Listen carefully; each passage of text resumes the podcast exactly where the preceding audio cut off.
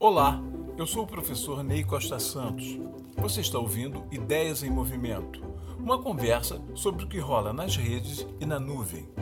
Uma produção Comunicar PUC Rio.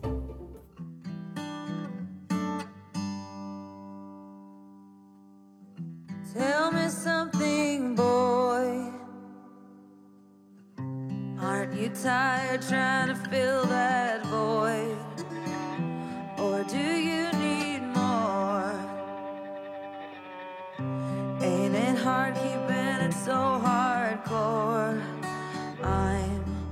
Outro dia, revendo a última versão de Nasce uma Estrela, com Lady Gaga, e a propósito da trajetória dos personagens principais do filme, me perguntei o que era a felicidade.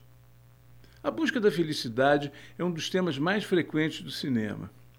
Ele afirma a utopia de que podemos ser melhores e melhorar o mundo. No cinema americano, produto identitário de sua cultura, há vários filmes que tratam dessa busca e o que ela significa.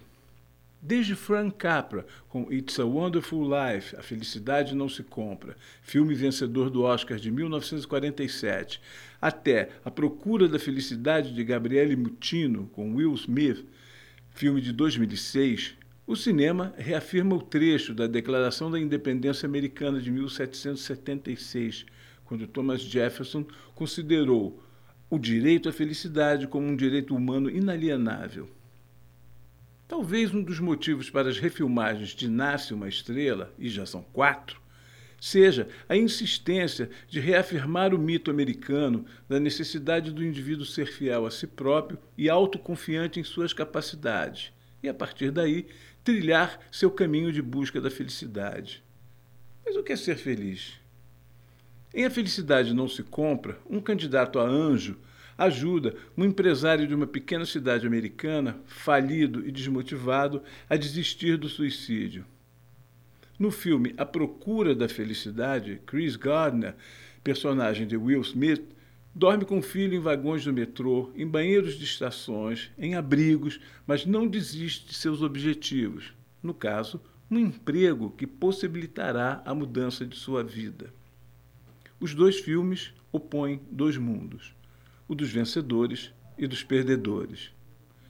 A trajetória bem-sucedida de Gardner, saindo do mundo dos perdedores para o mundo dos vencedores, acontece não pelo fato de poder acumular bens materiais, mas sim porque sua jornada lhe deu a oportunidade de descobrir valores fundamentais da existência humana. Os problemas financeiros de George Bailey, vivido por James Stewart em A Felicidade Não Se Compra, o levam à humilhação e à vivência da falência como derrota. Mas ele é redimido quando percebe que sua vida faz sentido para sua comunidade. Outro mito do cinema é o da jornada do herói. Há quem diga que boa parte dos filmes, no fundo, descreve essa jornada, adaptando-a conforme as circunstâncias, os gêneros e as especificidades dos roteiros. Vamos resumir essa trajetória. O personagem tem um objetivo, mas existem adversários e obstáculos que podem impedir a realização. Há derrotas seguidas no percurso, mas o herói não desiste até conquistar a vitória final. Os oponentes podem estar no mundo ou dentro do coração do herói que enfrenta os seus fantasmas e dragões, tal como São Jorge, nosso mito brasileiro. Ao final de sua jornada, o herói vence, atinge seus objetivos e se torna melhor do que era no início de sua trajetória. Um dos filmes fundamentais do documentário moderno, Crônica de um Verão, realizado por Jean Rouch e Edgar Morin em 1961, se estrutura a partir de uma pergunta-provocação feita a várias pessoas.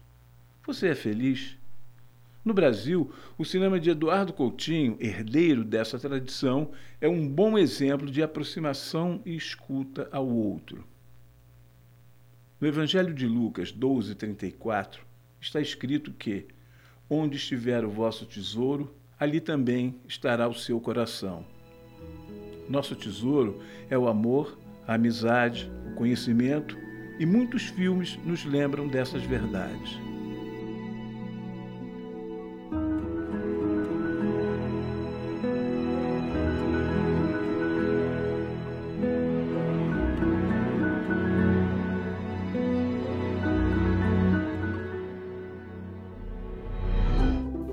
Você ouviu Ideias em Movimento, uma produção Comunicar PUC Rio. Até a próxima.